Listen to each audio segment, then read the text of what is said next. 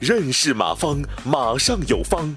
下面有请股权战略管理专家、泰山管理学院马方院长开始授课，对吧？那我们想，股权激励分的是什么？那分的是增量吗？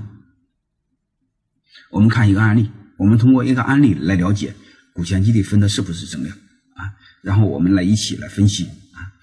一个增量，我就是给大家讲一个故事吧。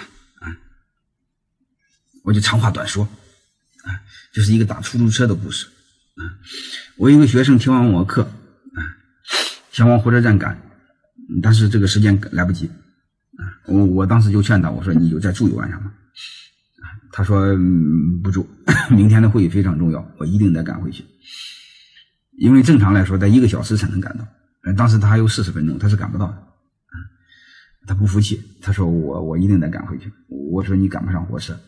然后他就打到出租车去了，嗯，结果一上出租车就给我打电话，告诉我我能赶上火车。我就问他为什么？你怎么这么肯定？嗯，他说我对出租车司机采用了股权激励。嗯，当时我就非常呃疑惑，啊，我说这股权激励他怎么用的？因为我都不会用，我就问他你怎么用的？嗯，他说我上车的时候就给他说。嗯，当时他的，嗯，当时那个时间是，呃，六点五十吧，嗯，他他的火车是，呃，七点半，啊，四十分钟他是赶不上的，嗯，提前至少要一个小时，甚至一个半小时，啊，他就给出租车司机说，嗯，你要在七点二十前赶到，七点半的火车，七点二十前赶到火车站，足够来得及上火车，啊。他说：“你要是赶到，我就多给你三十块钱，除了正常的收益之外，我就多给你三十块钱。”啊，他就给出租车司机这么说的。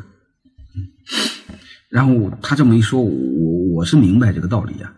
我当时就说一句话：“我说你真聪明，啊，果然这小子赶上了火车。”感谢收听本次课程。如您有更多股权问题，请微信搜索“马上有方”官方公众号。泰山管理学院自二零零七年起开设股权管理课程，每年有上万名企业老板学习和实践泰山股权管理法。泰山股权管理课程激活团队，解放老板。